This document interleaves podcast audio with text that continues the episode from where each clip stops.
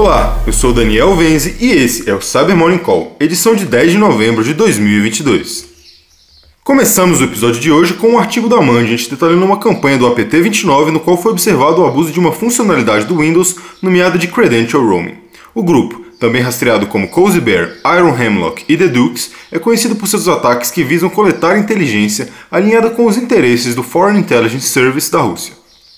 Segundo os pesquisadores, foi identificado o uso de credential roaming durante uma intrusão no começo de 2022, em que foram observados diversos pacotes LDAP com propriedades atípicas.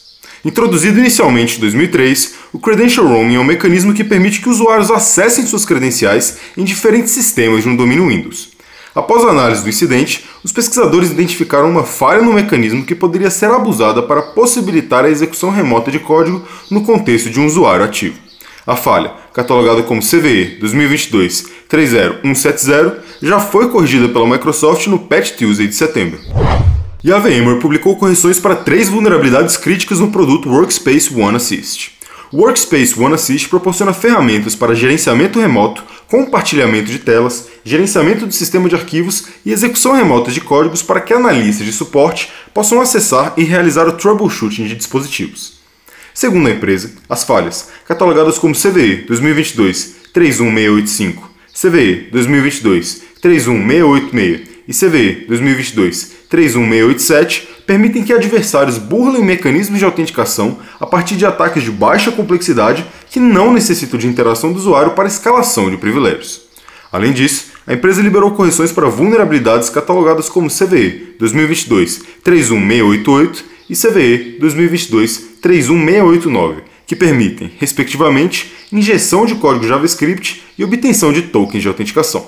As versões afetadas do Workspace ONE Assist são a 21.x e 22.x. Recomenda-se a homologação e a aplicação das correções.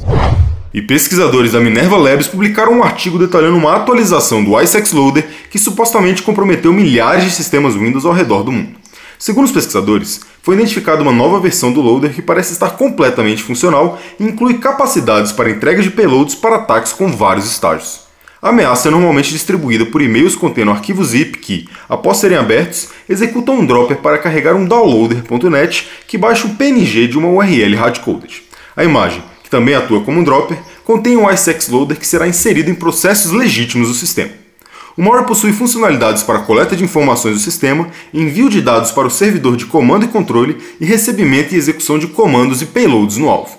Por fim, os pesquisadores informam que o banco de dados SQLite do C2 está sendo continuamente atualizado com informações de milhares de vítimas.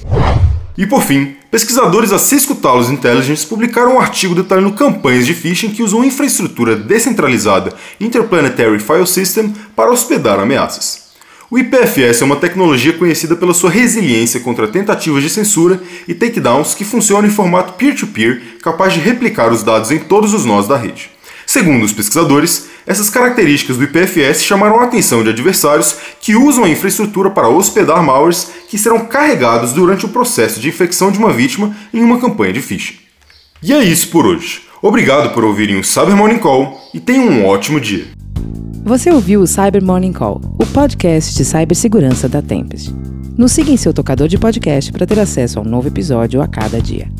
E para saber mais sobre a Tempest, nos siga no Instagram, Twitter e LinkedIn ou acesse www.tempest.com.br.